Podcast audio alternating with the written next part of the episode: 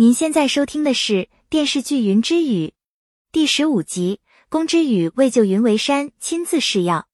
公子羽看到岳长老制住云为山后，非常奇怪，立即持剑指向了岳长老，担心他会对云为山不利。岳长老给云为山喂下了毒药后，才松开了他，然后告诉公子羽。他给云为山服下的毒药叫食心之月，只有公子羽配制成了解药，救活了云为山，才算他通过了试炼第二关。随后，岳长老把二人带到了一个满是药集的地方，并给公子羽进行了一些提示。可这些药集实在太多，公子羽担心他找到解药的配置方法，恐怕云卫山早已毒发身亡。岳长老让他发挥聪明才智，总会找到解决办法的。公子羽静下心来分析，岳长老所说的食心之月毒发需要半月之久，那么肯定是一种慢性毒药。沿着这个思路，公子羽开始耐心寻找起来。忽然间，他看到云为山已经晕倒在地，于是急忙上前将云为山抱起来，放到了床上。不久后，云为山清醒过来，他把自己的中毒症状告诉了公子羽。这时，岳长老前来询问。公子羽告知时心之月并不是毒药的真名，而毒药正确的名字应该是半月之营。这与云为山所中之毒一致。云为山听到后震惊不已，他看到了自己不会再受这种毒药控制的希望。岳长老故意向公子羽透露出吴江和解毛两种药，但还是缺少一味关键的药引，而岳长老把关键的一页给撕掉了，这也恰恰是考效公子羽能力的一环。岳长老走后，公子羽苦苦琢磨不得其解。就在这时，听到云为山梦中呢喃，称关键药引是虫卵。公子羽将信将疑。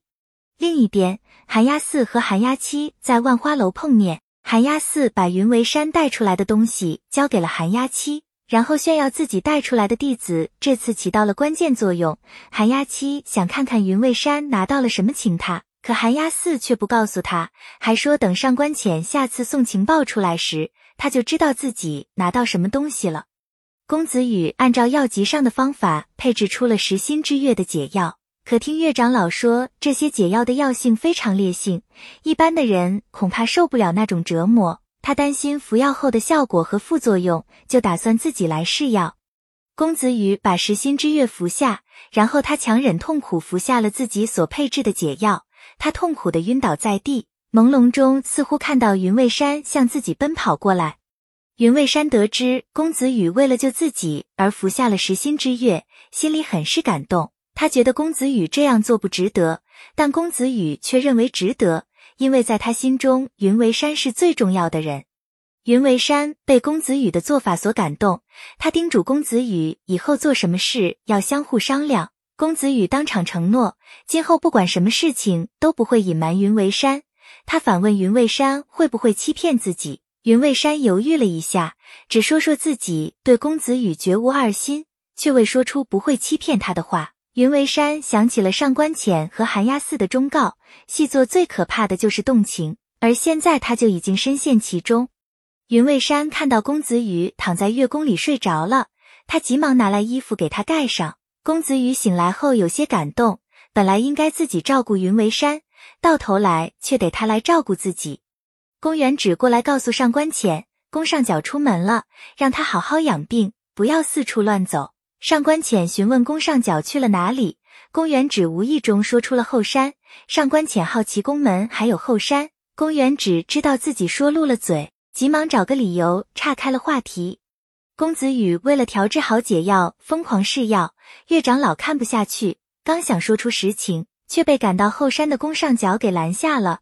宫上角试探了云为山，发现他并未出现手足麻痹的情况，说明他要么吃了解药，要么就训练过抗毒。多年来无风的人一直在进行着与宫门的对抗，只有他们才会做抗毒训练。他要带云为山回宫门审讯，却被公子羽拦住。岳长老拿出誓言草，云为山只好喝了下去。精神恍惚中，他想起了寒鸦寺对自己所说的话和那段铭心刻骨的训练。最终，他熬了过去。公子羽也长舒了一口气。云为山的坚持让他暂时解除了怀疑。岳长老称，半小时后誓言草的药力就过了。公子羽趁着药性未丧失之前，向云为山询问他喜不喜欢自己。没想到云为山很坚守的说出了不喜欢三个字，这让公子羽非常落寞。本系列音频由喜马拉雅小法师奇米整理制作，感谢您的收听。音频在多音字、英语以及专业术语方面可能会有不准确，如您发现错误，欢迎指正。更多电视剧、电影详解音频。敬请订阅关注。